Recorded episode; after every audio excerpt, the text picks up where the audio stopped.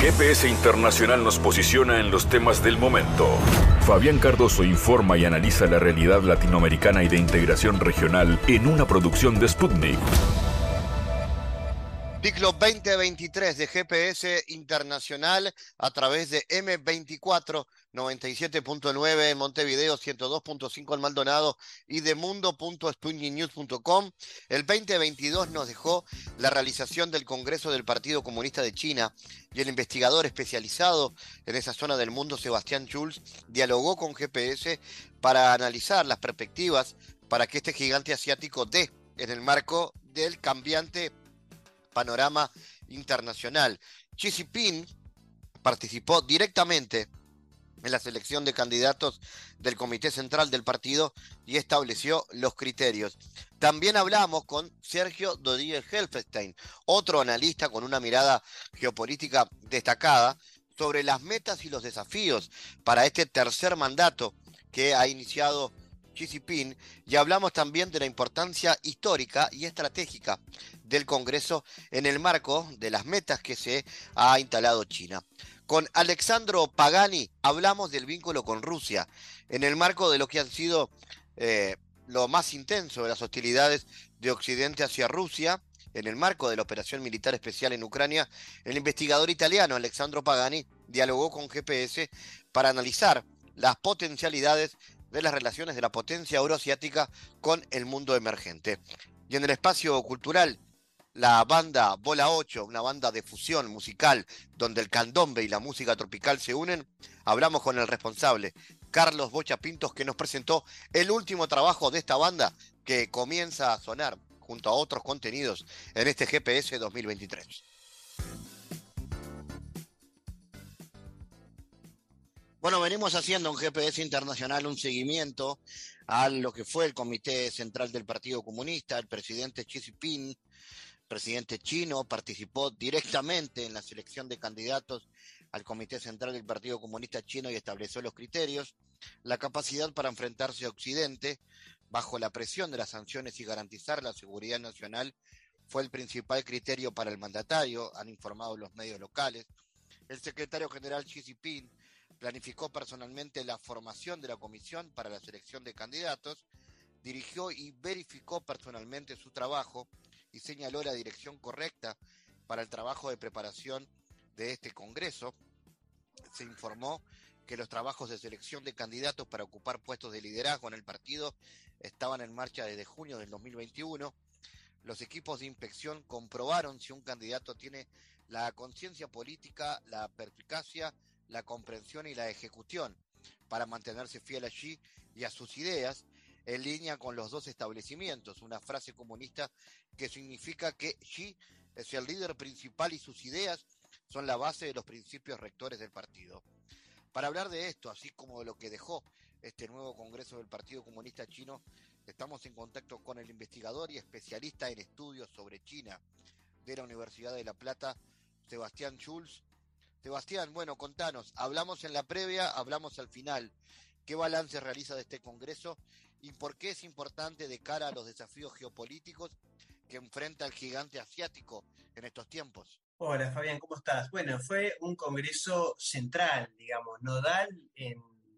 eh, en, el momento que vive el sistema internacional actual, digamos, un momento en donde Estados Unidos atraviesa una fractura estratégica en su establishment, con perspectivas eh, negativas para los demócratas en las elecciones. Europa atraviesa también una crisis eh, y una eh, con, manifestaciones y, triunfos de, sectores conservadores eh, que ponen en juego sus capacidades de poder. Y en ese marco, este Congreso Nacional del Partido Comunista de China muestra a, un gigante asiático fortalecido y en donde ha ratificado algún conjunto de, ideas y personas que son claves en este contexto, digamos, una fuerte reivindicación del rumbo que quiere tomar China para el sistema internacional, una China que quiere ser parte de la construcción del nuevo orden internacional multipolar y en donde se han ratificado las ideas de, eh, bueno, eh, aumentar las capacidades de poder de China, tanto en términos internos, es decir, poniendo a la calidad de vida del pueblo en el centro de las políticas, pero también con un mucho mayor protagonismo en el plano, en el plano global, y lo vemos en la modificación, en el recambio que hubo al interior del Comité Permanente del Partido Comunista, donde las figuras que defendían una China más aperturista, más librecambista, eh, fueron corridas del centro de la escena y reemplazadas con eh, personalidades, con ideas más cercanas a las de Xi, de, bueno, una China mucho más soberanista, mucho más eh, mercado internista y, bueno, enfocada en estos desafíos que, tiene China para, para este orden global. ¿Qué implicaciones tiene la reelección de Xi Jinping para el emergente orden multipolar? ¿Y cuáles son los temas de agenda que más se destacaron de cara a lo que va a ser ahora su nuevo gobierno? Bueno, en relación a los temas de agenda, creo que hay uno que es central, que es la, en materia de seguridad, digamos. Fue de, los temas más mencionados en los del discurso de Xi y que tiene que ver con una lectura sobre el orden internacional eh, plagado de tensiones, convulsionado y donde se ve que, Estados Unidos va a aplicar con cada vez eh, mayor fuerza y sistematicidad las políticas que viene aplicando en Ucrania, en, por ejemplo, en, el estrecho de Taiwán, eh, con el, boicot comercial, es decir, Estados Unidos, eh, producto de su decadencia hegemónica, va a tender a llevar adelante acciones cada vez más agresivas contra China y en ese marco la cuestión de la seguridad eh, en los distintos planos, digamos, seguridad en el plano militar, en el plano tecnológico, en el plano alimentario, son temas centrales que, se han debatido en este Congreso del Partido Comunista, eh, y en este sentido, la reelección de Xi, de alguna manera, eh, es una buena noticia para el emergente orden multipolar, porque estamos hablando de que China ha ratificado que está decidida a desandar el orden internacional unipolar, es decir, si los sectores mercado aperturistas se hubiesen impuesto en el Congreso y hubiese una mayor presencia de, personajes como Li Keqiang, por ejemplo, veríamos una China que de alguna manera cede en sus pretensiones frente al avance del globalismo, pero lo pudimos observar todo lo contrario. Digamos que han ganado cada vez más lugar en los puestos clave del partido aquellos sectores que junto con Xi plantean eh, un avance cada vez más fuerte en la construcción de un escenario internacional multipolar. ¿Qué fue lo que sucedió con el expresidente eh, Hu Jintao? Eh, porque, bueno, tuvo mucha, mucha repercusión internacional ese gesto que, se dio allí. Eh, ¿Con él se fue parte del lobby proestadounidense del poder? Bueno, eh, es un tema que, ha recorrido los distintos medios de comunicación, principalmente occidentales. Ahí tenemos dos grandes versiones, digamos, porque creo que es parte del análisis saber interpretar qué es lo que pasó, digamos. Hay un análisis que eh, o por lo menos una versión de los hechos que viene desde China que pone el acento en los problemas de salud de Hu Jintao, digamos, eh, incluso se informó que, padece Alzheimer o, enfermedades que lo imposibilitan de permanecer tanto tiempo en la asamblea y que por eso Hu Jintao estuvo durante toda la asamblea con un asistente que fue el que lo retiró eh, en el momento del cierre del Congreso. y otros, en las antípodas, otros análisis que hacen hincapié en bueno, una especie de purga, una especie de disciplinamiento hacia un Hu Jintao que se venía mostrando cada vez más crítico de Xi Jinping. Particularmente creo que vamos por algo intermedio entre las dos posturas, en donde, por un lado, es cierto que Xi Jinping en su discurso fue muy crítico de la presidencia de Hu, digamos, habló en términos muy fuertes, digamos, de partido débil, de partido laxo, de muchas, eh, muchos problemas arrastrados de la época de Hu Jintao. Eh, y, en ese sentido, digamos, eh, bueno, eh, es cierto que, eh, digamos, personajes cercanos a Hu del comité permanente fueron borrados, pero por otro lado también es cierto que las características chinas en la política no, no, suelen darse de esa manera, digamos, de posiciones tan fuertes en ese sentido, de correrlo directamente frente a la, a la prensa.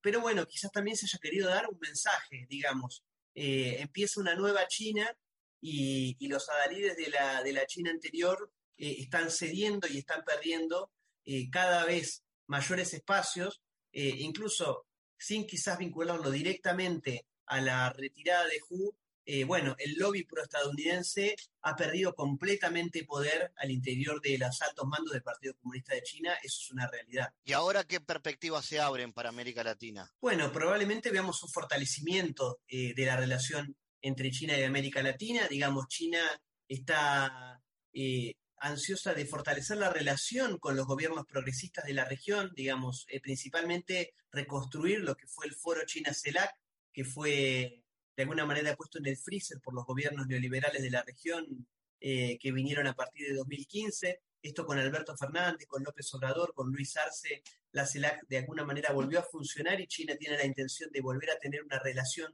política y geopolítica con la región, eh, pero a su vez eh, China le interesa también hacer una articulación en términos de recursos. América Latina tiene recursos que China necesita estratégicamente para sostener su pugna por la construcción del orden multipolar, como lo son principalmente alimentos eh, y algunos recursos que se usan en las cadenas de valor tecnológicas, por ejemplo, litio. Entonces,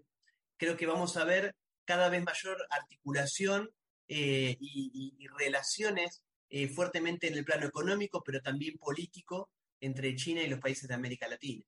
tomando en cuenta que hay, por ejemplo, propuestas desde el Mercosur, ¿no? Uruguay ha impulsado la posibilidad de un tratado de libre comercio con China y demás. ¿Crees que se abre ese camino con esta nueva etapa, por llamarlo de alguna manera?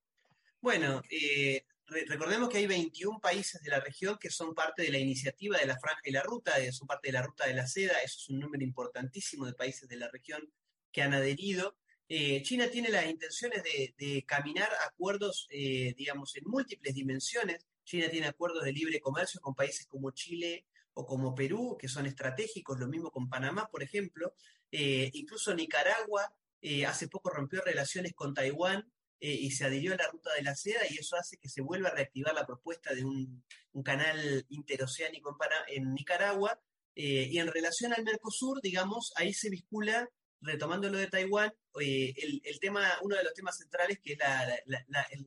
legitimidad que le dan varios países de América Latina a, Taiwán como la legítima China, como es el caso, por ejemplo, de Paraguay. Digamos, China no puede avanzar y no va a avanzar en un acuerdo de libre comercio con el Mercosur eh, mientras Paraguay sostenga este estatus de reconocimiento a Taiwán. Eh, en el caso de que se avance en un cambio de reconocimiento de Paraguay, creo que, se abrirían las posibilidades para,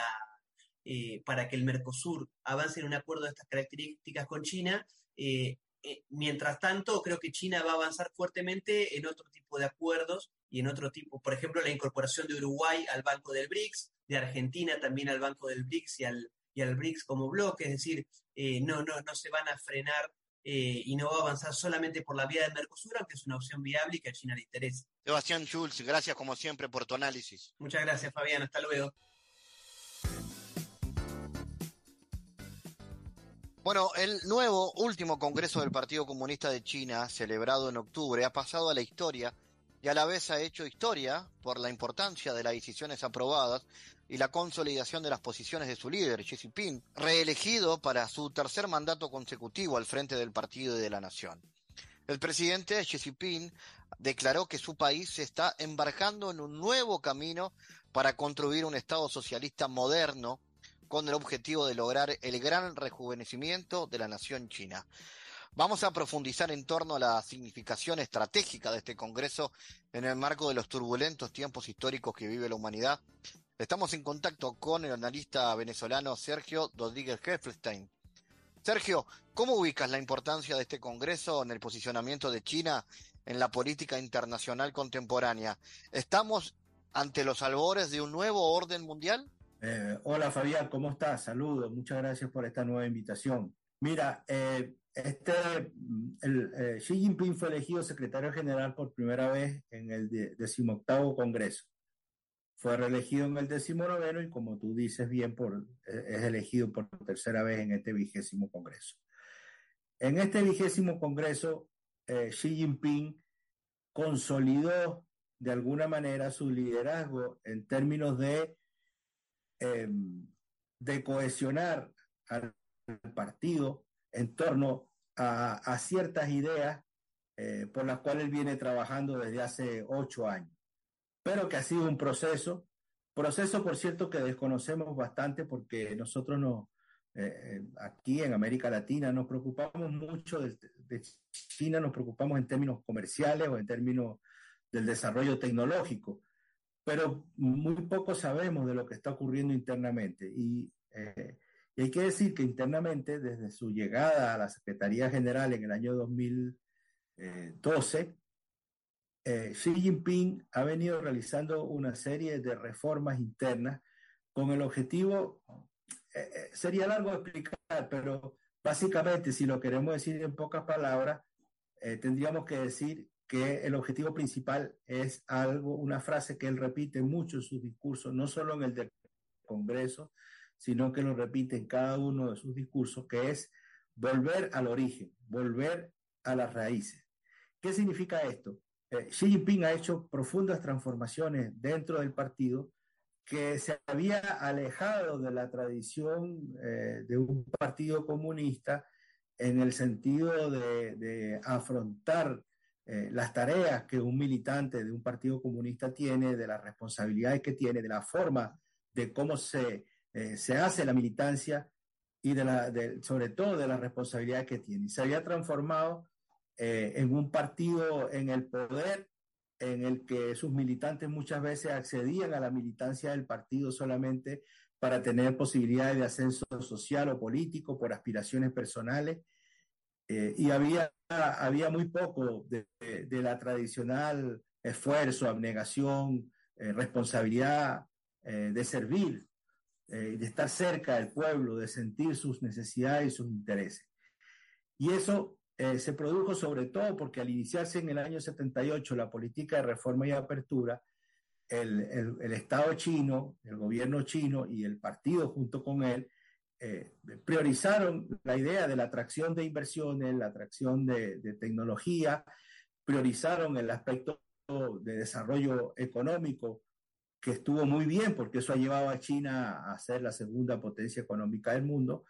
pero abandonaron una serie de otros, eh, de otros elementos que tenían de alguna manera frenado eh, el prestigio del Partido Comunista Chino dentro del pueblo. Entonces yo creo que si tú me preguntas, estás preguntando cuál es el elemento principal de, este Congreso, yo creo que este Congreso ha tenido un fuerte contenido ideológico, un fuerte contenido político. Se habló en el Congreso de la chinización del marxismo, es decir, eh, de hacer una interpretación del marxismo desde la realidad china para avanzar eh, en las metas estratégicas. Yo creo que este Congreso, a diferencia de los dos anteriores, es un punto de partida en el cual eh, Xi Jinping eh, ha consolidado su liderazgo y el liderazgo, el, liderazgo de, en función de retomar las tradiciones históricas que llevaron a fundar el Partido Comunista Chino hace 100 años. ¿Qué cosas tuvo que adaptar China en su constitución para adaptarse a los nuevos tiempos del mundo? ¿Hubo cambios, reformas ahí también? Bueno, cuando se habla de enmienda a la constitución, no es a la constitución de China, es a la constitución del Partido Comunista de China. Eh, eso es lo que muchos partidos que nosotros conocemos aquí en América Latina se llama estatutos. Ellos lo llaman constitución, del Partido Comunista Chino. Y efectivamente hay una serie de, cambios, de enmiendas para adaptar eh, al Partido Comunista China a los, a los nuevos tiempos. Uno de los principales cambios es la incorporación de todo el aporte teórico que ha venido haciendo Xi Jinping eh, sobre el socialismo con, con características chinas.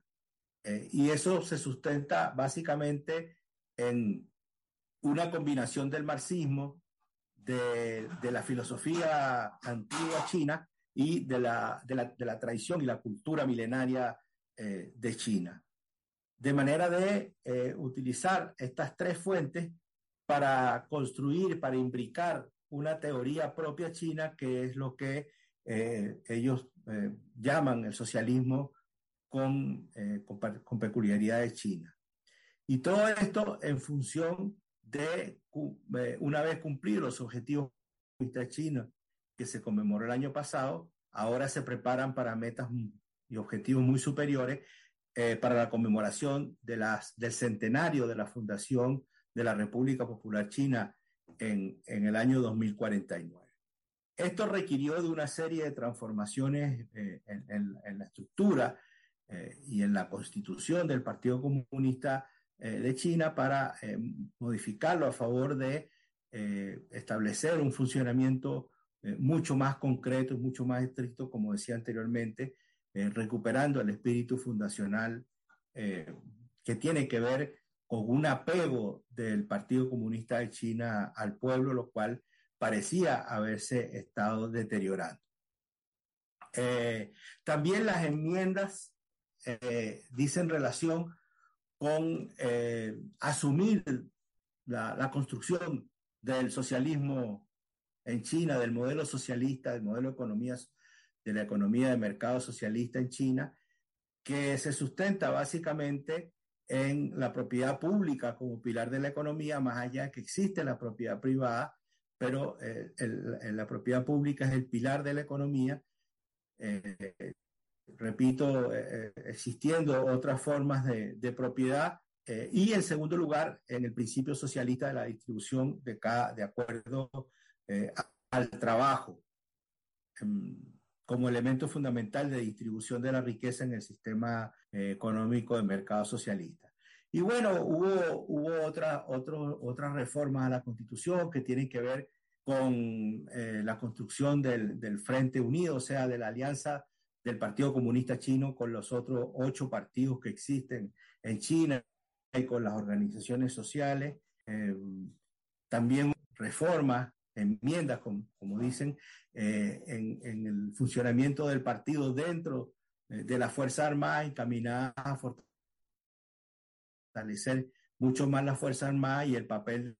del partido dentro de la Fuerza Armada. También hubo cambios en la forma como se va a encarar en el futuro el concepto eh, este del, del, de, un, de un país, dos sistemas, es decir, cómo van a encarar el tema de, de Taiwán, que es un elemento que ellos han señalado como línea roja eh, en sus relaciones, en sus relaciones eh, internacionales. Y finalmente hay que decir que también hubo cambios en el orden interno del funcionamiento del partido que tiene que ver de aquellos dirigentes o de aquellos militantes que tienen responsabilidades de dirección en el, en el gobierno y en el partido. Entonces, Sergio, eh, ¿hay medidas propuestas para reducir la brecha de ingresos y así avanzar hacia el concepto de prosperidad común? Sí, claro. Eh, una vez superada, como dije antes, en el año 2020, el objetivo de eliminar la pobreza extrema, ellos se plantean eh, en el año 2049 eliminar definitivamente la pobreza. Eh, es decir, transformar a China en un país con una mayoría de ciudadanos en la, en la clase media. Eh, pero tienen, para resolver ese problema tienen que enfrentar un nuevo, un nuevo problema que se ha generado, que es el de la diferencia entre los ingresos entre la ciudad y el campo. Entonces, este objetivo de prosperidad común significa eh, precisamente eh, establecer un, marco de distribución de la riqueza que permita eh, reducir la brecha, eso que, que, se llama el coeficiente Gini, que en las condiciones actuales de China podría conducir hacia, hacia un conflicto. Es más, yo creo que es el, es el principal reto que tiene China si quiere evitar que se produzcan conflictos internos lo cual significa una mayor inversión social en, las áreas rurales, eh, eliminar trabas burocráticas que impiden que haya una mayor eh, inversión, eh, trabas en la, tanto en el sector público como en el sector privado, en los bancos, para los créditos, etcétera, y cambiar algunas prácticas que tienen que ver con con la forma como se invierte, sobre todo en las pequeñas comunidades, en los pequeños municipios alejados, donde históricamente se ha concentrado la pobreza. Si no se generan eh, eh, cambios importantes desde el punto de vista eh, de, eliminar la burocracia y métodos caducos que impiden que haya un desarrollo mucho más acelerado en, las, comunidades, en los gobiernos locales, y una orientación más fuerte hacia incrementar la producción económica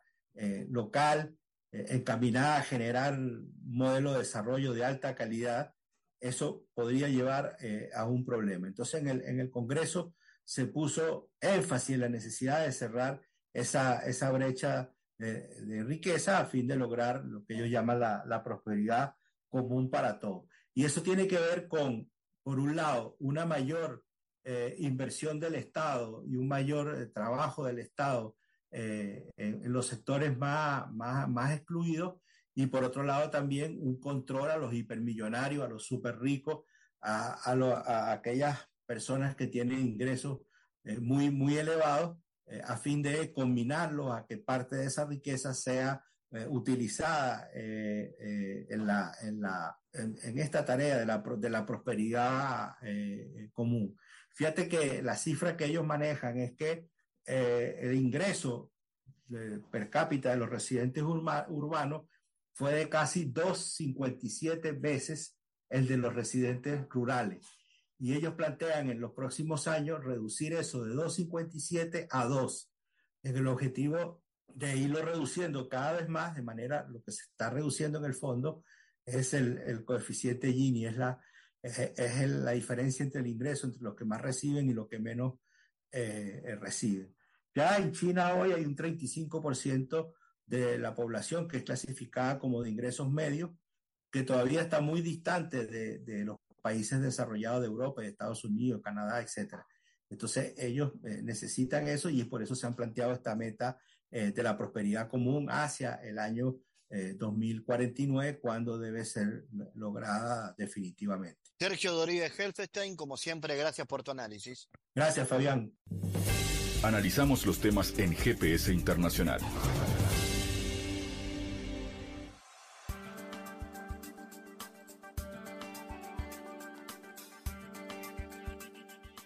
Bueno, las sanciones de Occidente contra Moscú deben reflejarse en el día a día de las vidas de los rusos de a pie. Esto lo ha declarado la primera ministra de Finlandia, Sana Marin, en una serie de declaraciones que han levantado polémica. Fue en un discurso pronunciado en el Parlamento Europeo, donde la mandataria aseguró que no es justo que Rusia lleve a cabo acciones militares en Ucrania, mientras los turistas de países euroasiáticos viajan libremente por Europa, por lo que validó la política de restricciones de visas a ciudadanos rusos, las sanciones deben reflejarse en la vida cotidiana de los rusos de a pie. No es justo que mientras Rusia mata civiles en Ucrania, los turistas rusos viajen libremente por Europa. Por eso debemos imponer restricciones estrictas a la concesión de visado, ha afirmado la jerarca. Además aseveró que la posición de Moscú detonó que Suecia y su país, Finlandia, le solicitaran su adhesión a la OTAN. La membresía de otros países de la OTAN va a fortalecer la seguridad en todo el norte de Europa y va a reforzar la alianza. Vamos a analizar este asunto con nuestro especialista en esta zona del mundo, Alexandro Pagani. Alexandro, ¿qué opinión te merece las expresiones antirrusas de la primera ministra de Finlandia? ¿Y por qué Finlandia ha abandonado su carácter de país neutral ¿Y cuáles crees que van a ser las consecuencias para este país? Pues hola Fabián, las uh, declaraciones me parecen demenciales y de hecho estamos presenciando a una alianza arcoíris teutónica. Nada menos que Sana Marin, esta agradable e incomparable primera ministra de Finlandia, que declaró, como tú mencionabas, a la, a la prensa internacional mainstreaming, que aún no feliz con todas las sanciones y restricciones rusófobas y las medidas restrictivas adicionales que comprimen el diámetro de uno de los pocos corredores de salida para los rusos del país, y me refiero a la frontera fino-kareliana, pues los visados turísticos deben ser completamente suspendidos para los ciudadanos de lo que ella definió literalmente como la Reserva Federal Rusa en pasado, ya lo había dicho, y que quieren entrar en la UE, pues uh, la primera ministra finlandesa no anda sola. Eh, ahí encontramos también a Kaya Kallas, la primera ministra de Estonia, ella también de hermosa presencia en los salones de una izquierda radical chic en Occidente y de notable genealogía, raíces alemanas del Báltico, nobles y aristócratas, es decir, y padres de la patria estonia, que ha respaldado inmediatamente, inmediatamente las propuestas de la Marin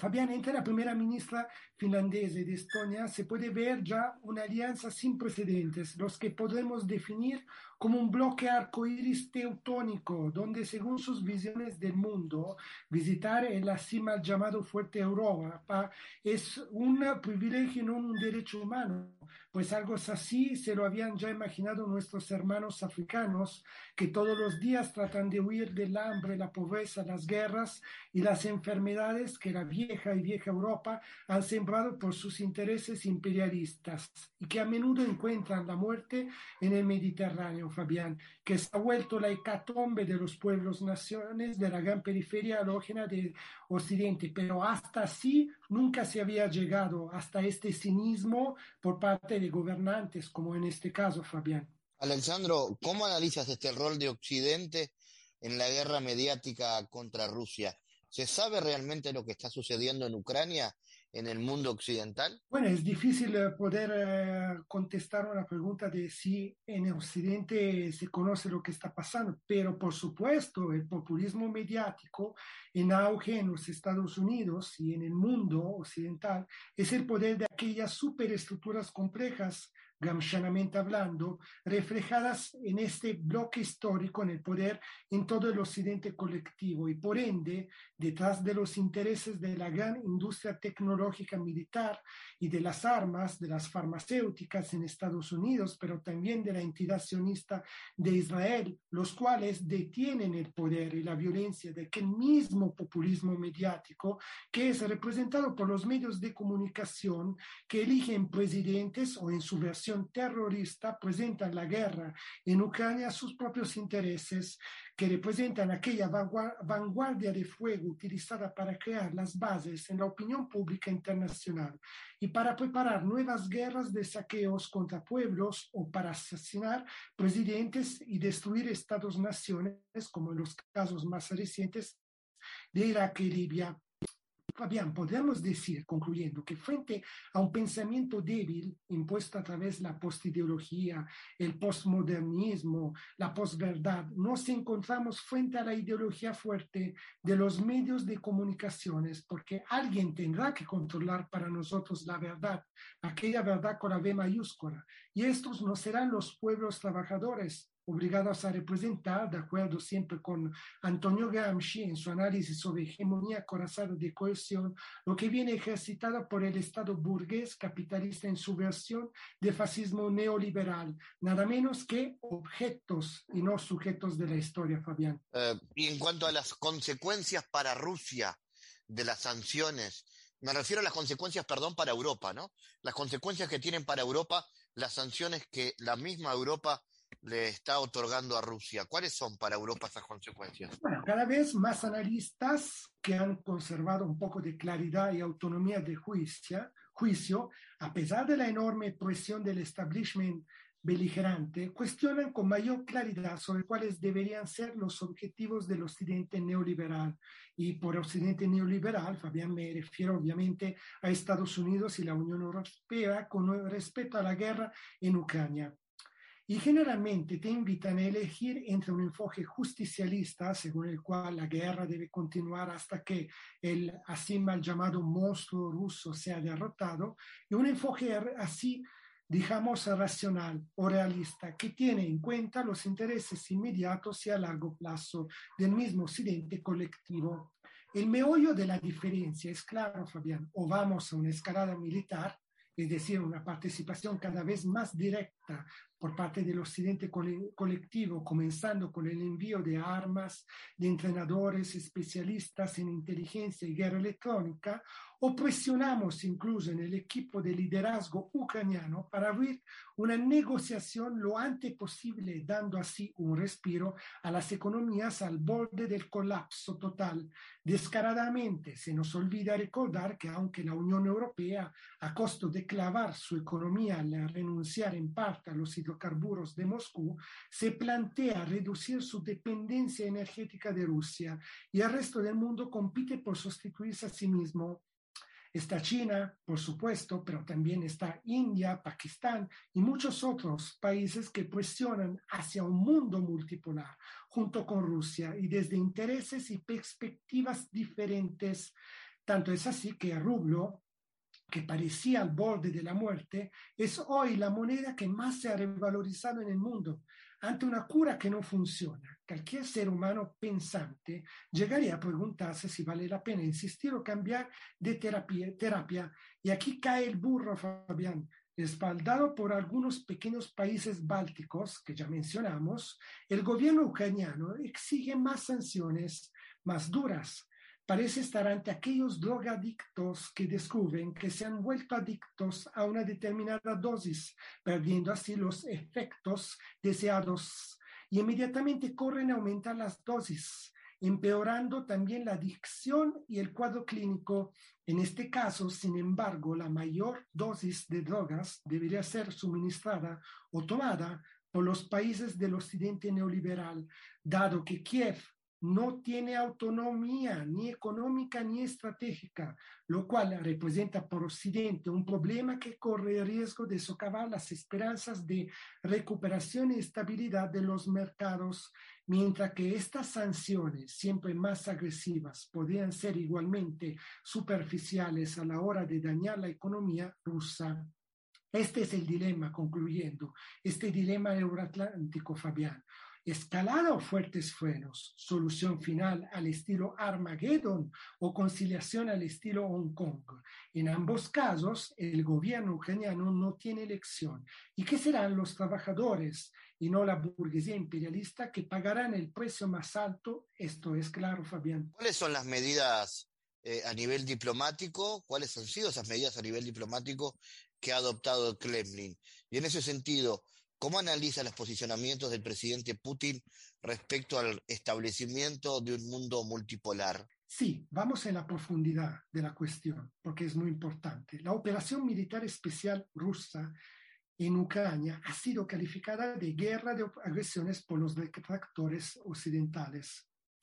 Pero bajo la cacofonía de la ideología, la propaganda capitalista se está produciendo una lucha de clase en el escenario mundial por el multipolarismo en el que el conflicto entre Rusia y Ucrania es solo un punto conflictivo. Ahora, Vladimir Lenin es quizá el revolucionario marxista más conocido por promover una teoría moderna de las relaciones internacionales, arraigada en la lucha de clase provocada por el imperialismo, y concluyó que el surgimiento del capital monopolista y financiero dividió al mundo en colonias y naciones oprimidas. La autodeterminación de estas naciones sería, por tanto, un pilar fundamental en la lucha por la amistad entre los pueblos. Sin autodecisión de las naciones oprimidas, los trabajadores y los pueblos oprimidos de todo el mundo sufrirían pérdidas inconmensurables a causa del flagelo del régimen colonial y sus triples males de ocupación militar, saqueo económico y discriminación racial.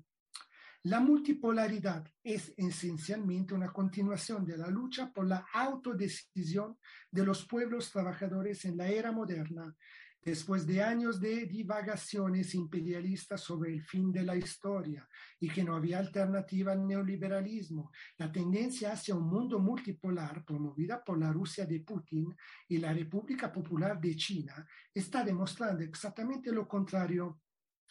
La alianza entre China y Rusia ha incluido una firme resistencia a las sanciones estadounidenses y occidentales no solo contra sus empresas, sino también contra naciones rebeldes como Corea del Norte, Cuba y Siria. China y Rusia han encabezado los esfuerzos para buscar resoluciones pacíficas donde Estados Unidos solo hace la guerra si bien Estados Unidos ha aplicado la fuerza militar en su política hacia Siria, Ucrania, Afganistán, Irak, Siria, solo por nombrar algunos, China y Rusia se han posicionado como anclas para la paz en el Consejo de Seguridad de las Naciones Unidas y varias otras organizaciones multilaterales. Estas incluyen los BRICS, la Organización de Cooperación de Shanghai, los esfuerzos de Rusia y China pues, eh, probablemente forman la base de la multipolaridad, pero ¿Qué es exactamente un, un, mundo multipolar, Fabián? Pues es un mundo en que hay múltiples sistemas de desarrollo, a veces en contradicción en conflicto entre sí,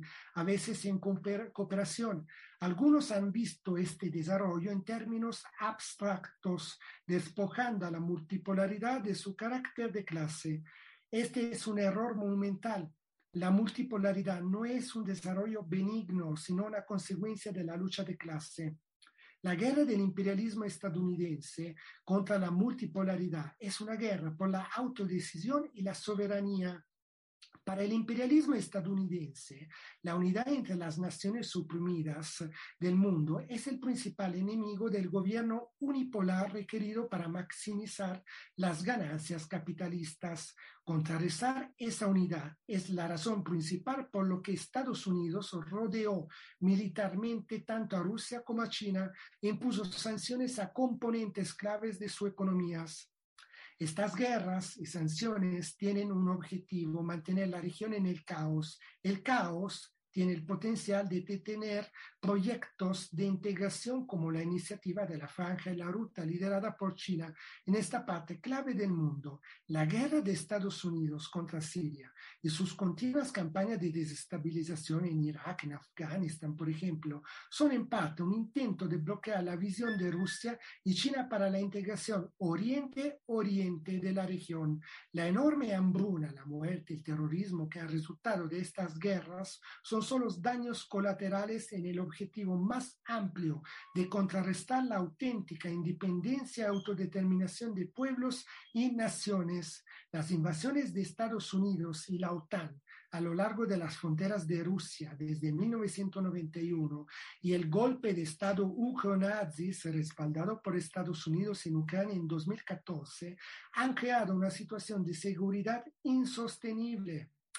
en lugar de contradecir el papel de Rusia en un sistema mundial multipolar, la crisis de Ucrania ha puesto de relieve como la guerra de Estados Unidos contra la multipolaridad amenaza con provocar una guerra mundial aún más destructiva que, que los dos conflictos mundiales anteriores del siglo XX que se libraron entre capitalistas por la dominación planetaria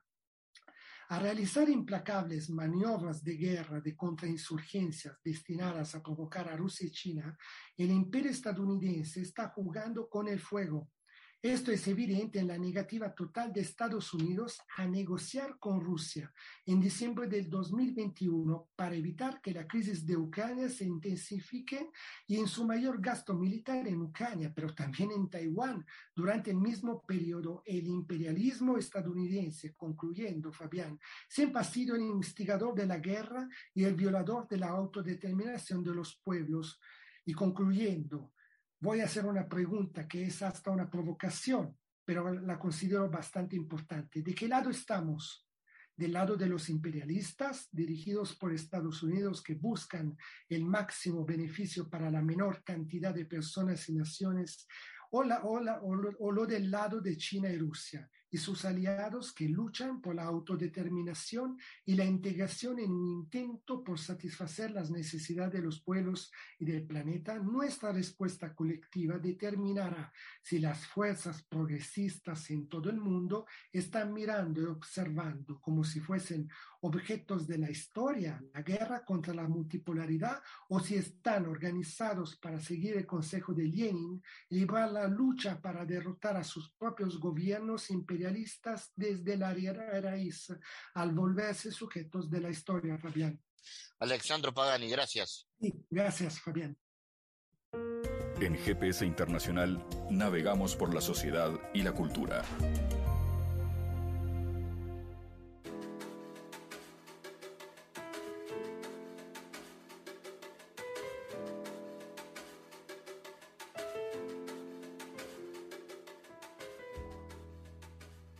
Fuera negro es el último trabajo de Bola 8, esta banda uruguaya que ha sabido eh, no solamente sonar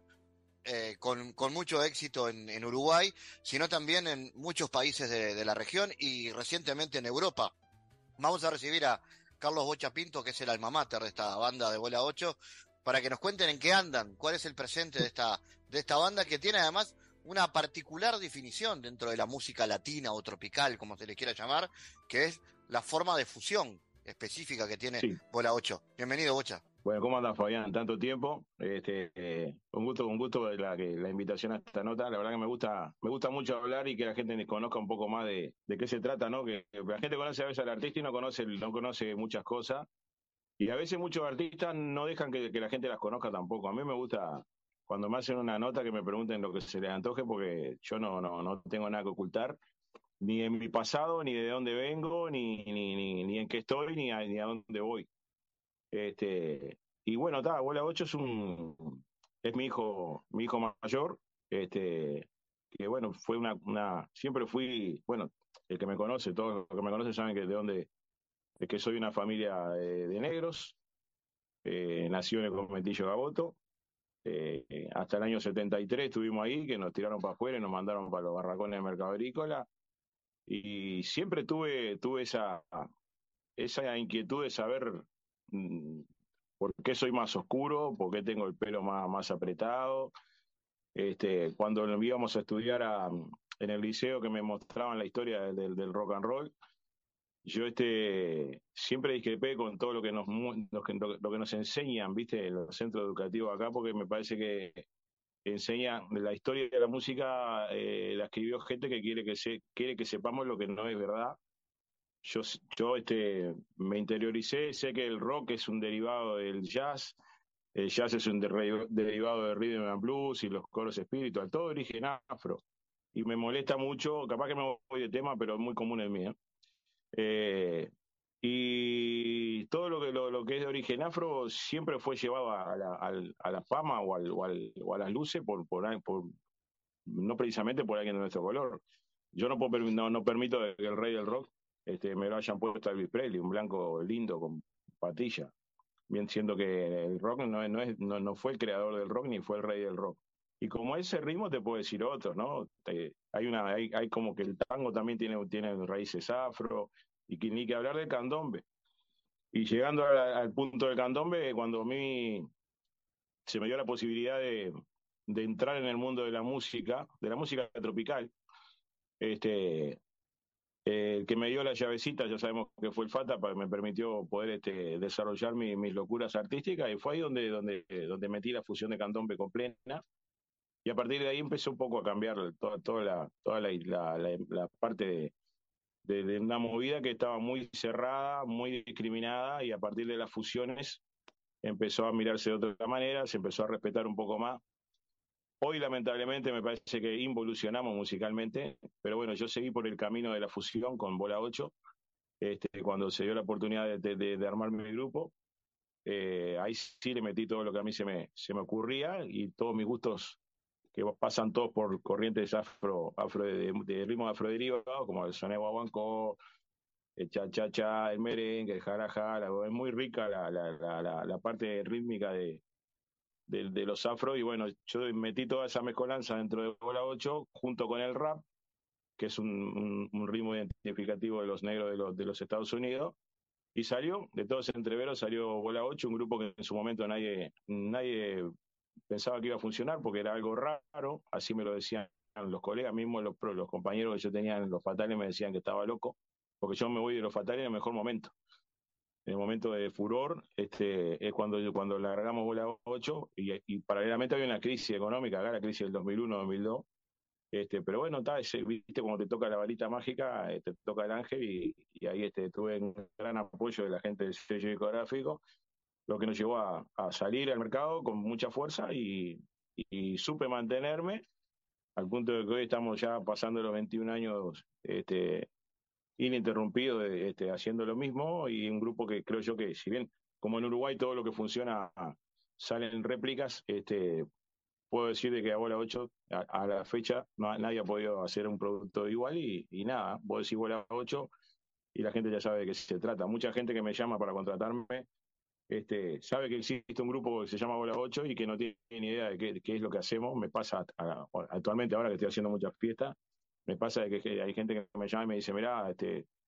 nunca los vi, pero sé que hay una, que es una banda que, hace muchos años que está y si hace tanto que, están y si permanecen por algo es, y bueno, después que ven el show, ven, ven cómo, cómo nos manejamos a nivel escénico, todo la parte rítmica, este, eso, eso es el boca a boca lo que me mantiene vivo y nos mantiene vivo a todos nosotros con, con nuestra banda, que yo, si bien este, alterno mucho en el tema de la música tropical, no creo que, no, no, no considero que Bolocho es una banda de música tropical, porque nosotros caminamos por un diferente corriente. Eso te iba a preguntar, ¿no? música tropical. ¿Cómo se definen? No son una banda de música tropical. Eso. Nosotros somos una banda, vos lo dijiste clarito, una banda que se, que, se encarga de hacer fusión, o sea, es un... a ver, no, no, no tenemos un estilo definido porque eh, eh, un tema de Bola 8 de repente te arranca con, con, un funky y con una base de chico, este, yo ahora estaba terminando un tema nuevo que estamos para sacar, este, una base de chico de candombe abajo con clave de candombe, después pasa a Guabancó y después recién va la plena, que la plena, estamos en Uruguay, hay que hacerla, porque lo comercial no, no hay que dejarlo de lado, lamentablemente, y digo lamentablemente porque, porque si a mí me, me, me, me decís que me gustaría armar, sería una banda, una big band, una gran banda de candombe, pero este, si bien el candombe es el ritmo que nos identifica en todo el mundo, y es patrimonio material, cultural de la humanidad y todo lo que vos quieras, no se le da corte, este, a excepción de carnaval en, el mes de febrero. Yo siempre digo que, se acuerdan de los negros en febrero y después en el correr del año. No es lo mismo que saque un, un, candombe, no sé, este, bola 8, a que saque un candombe, no sé, este, mañana grabamos un candombe Sabina, ponele, viene Sabina ahora que viene el año que viene este, y grabamos un candombe con Sabine, yo creo que ahí no, no, no, nos para nadie hasta, hasta, hasta el Madison Square Garden. Pero sin embargo, si lo grabamos un grupo, un grupo de acá, no pasa nada y es muy, muy extraño eso, ¿no? Este, los candombes más conocidos no han sido, este, no han sido popularizados por, por negros. Este, Jaime Ross, por ejemplo, ha hecho grandes candombes, este, Amando, un montón más. Este, yo creo que, el abanderado quizá de nuestra, de nuestra colectividad en eso es el Negro Radio. Después no hay nadie más este, eh, a nivel popular, digo, ¿no? Porque quienes somos negros sabemos que está ahí Eduardo Dalú, de que, bueno, un montón, ¿no? Que, este, yo qué sé, Darío Piri, en de las nuevas generaciones, un montón de, de muchachos que se dedican a eso, pero este, vos haces un, un concierto de candombe en el ante la arena y yo quiero ver que cuánta gente va. Prueba está en carnaval, que a las comparsas cuando se arma la grilla, hay que ver, hay que ponerla siempre con algún conjunto taquillero porque, porque no tienen poder de convocatoria. Es muy contradictorio, ¿no? Y cuando vos salís de, cuando vos mirás los, los, este, las publicidades de, de, de, los, de los ministerios mostrando el Uruguay, lo primero que muestran son los tres negros tomando el tambor. La mamá vieja, el gramillero, el escobero, ¿y qué pasa? Este, para afuera somos, defendemos el candombe y acá no lo defendemos. Ojo que la culpa también la tenemos nosotros, ¿no? Que no, que no, que no, no estamos muy, muy unidos en ese aspecto, este, pero bueno, él, eh, es lo que, lo que nos toca vivir. Y yo desde mi lugar, eh, con Bola 8, trato siempre de, de, mantener esa identidad, de que, que, somos negros, tener negros en la delantera, este, creo que somos el grupo que, que, ha, ha sido pionero en, en, en, poner cantantes negros en un momento en el que no, no, no tenían lugar en la delantera de los grupos porque previo a eso estuvo la NBA, que ese grupo de mi hermano Alfonso, que ese yo, se lo produje todo yo, y después cuando me largué con la bola 8, me largué con una nueva generación, pero siempre manteniendo la identidad y dándole, dándole trabajo a, a un sector de la sociedad que antes era, había que ser lindo este, y tener ojos claros para poder estar cantando en una orquesta. Si eras negro y te andabas bien con, tocando, ibas para atrás. Este, bueno, y yo un poco, en siempre lo digo y siempre lo voy a seguir diciendo, y en este disco este, que se llama Si yo fuera negro, trata un poco de eso. Este, a nivel, tirar una, crítica eh, a nivel social de, nuestro lugar haciendo música, porque ahí en, el, en ese tema, si bien es un tema, es un cover que se hizo hace muchos años, este, trata tal cual la que es la problemática actual del negro, ¿no? Que fue, es y va a seguir, que no se ven negros en, en, en los lugares de privilegio, que no se ven negros cuando digo no se ven, quiere decir que se ven poquito, casi nada. En, el ambiente político no hay un presidente negro, este, no, no, vos vas a un centro de educación y, a los negros lo ves limpiando, en un banco, si ves un negro este, eh, de ejecutivo, capaz que son, son excepciones. Siento que sí hay abogados negros, escribanos negros, profesores profesionales negros, o sea, es un poco, eh, si escuchan un poco el ese tema, trata un poco de eso, la historia te la muestran a Cristo este, un flaco precioso, ojos verdes con pelo largo, los próceres son todos, todos también, o sea, eh, nosotros existimos en la historia, nos muestran a negro como, como quieren que lo veamos. Yo en ese aspecto discrepo mucho y cuando me, tengo la posibilidad de, tirar algún palito, por decirlo de alguna manera, desde el pentagrama trato de hacerlo. Bocha, te agradezco y te saludo por este nuevo trabajo y seguramente atentos a lo que pueda venir con el futuro de la banda. El mundo en GPS internacional.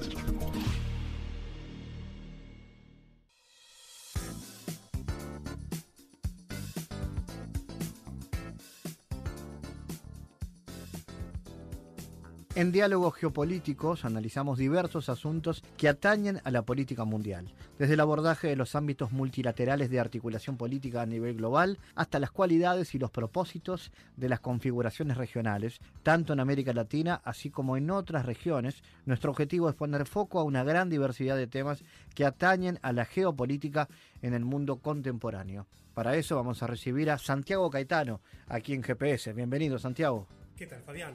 Durante las columnas pasadas hablamos sobre los nuevos desafíos relacionados con la sustentabilidad social y medioambiental que están directamente relacionados con las problemáticas en torno a la seguridad alimentaria y el cambio climático. En ese marco mencionamos que las perspectivas que implican los procesos de innovación técnica y científica en torno a la nueva realidad de la producción agropecuaria no debería ser abordada de una mirada sectorial o nacional, sino que el foco tendría que apuntar a una perspectiva global que permita involucrar los procesos de innovación en curso y por tanto delinear alternativas de sustentabilidad a futuro. Santiago, ¿cómo inciden estos nuevos contextos en los países del Mercosur? Los países del Mercosur, en conjunto con Estados Unidos y Oceanía, se encuentran entre los mayores proveedores de alimentos a nivel global y la proyección hacia el 2024 indica que el Mercosur se convertiría en el más importante proveedor de alimentos en el mundo. Al mismo tiempo, la creciente especialización regional en commodities de origen agropecuario intensifica los riesgos a corto plazo concernientes a las transformaciones productivas, particularmente en términos socioecológicos y socioeconómicos. En este sentido, aquellos países o grupos de países que se posicionan como proveedores de alimentos en el comercio internacional ostentan desarrollo en el sector agropecuario y vastos recursos naturales, como los países del Mercosur, que se han ubicado como contrapartes del proceso de cooperación técnica con aquellos países que se encuentran en la frontera tecnológica. ¿Cuáles son entonces los países que lideran los avances en los procesos de innovación técnica al respecto? Y bien, tanto a nivel nacional como regional a través de la Unión Europea y global mediante la FAO y el G20, se destaca la creciente preeminencia de Alemania en la promoción de la bioeconomía como un paradigma productivo sustentable para hacer frente a los desafíos globales eh, de los próximos años referentes al cambio climático, la erosión de los suelos y la seguridad alimentaria. Y sobre ello resulta importante hacer mención a la presidencia de Alemania de la Unión Europea en 2007, durante la cual proyectó la bioeconomía como base esencial de la economía europea para el año 2030. Bueno, sobre este asunto seguiremos hablando en las próximas columnas. Gracias Santiago por tu aporte a GPS Internacional. Gracias Fabián, hasta la próxima. Les recordamos las formas de seguirnos a través de nuestras redes sociales. Somos arroba GPS Inter en Twitter. Estamos también en la red Facebook GPS Internacional y a través de una lista de difusión a través de la red Telegram, donde habitualmente compartimos los contenidos de cada uno de los programas de GPS Internacional, esta producción de Sputnik que se emite en M24 en Uruguay, en las radios públicas de Bolivia, en Radio del Plata en Argentina y a través de nuestra página mundo.sputniknews.com. GPS Internacional es un programa de información y análisis de los temas más importantes del mundo con mirada latinoamericana. Fabián Cardoso en GPS Internacional junto a los protagonistas analizó la realidad. Una producción de Sputnik.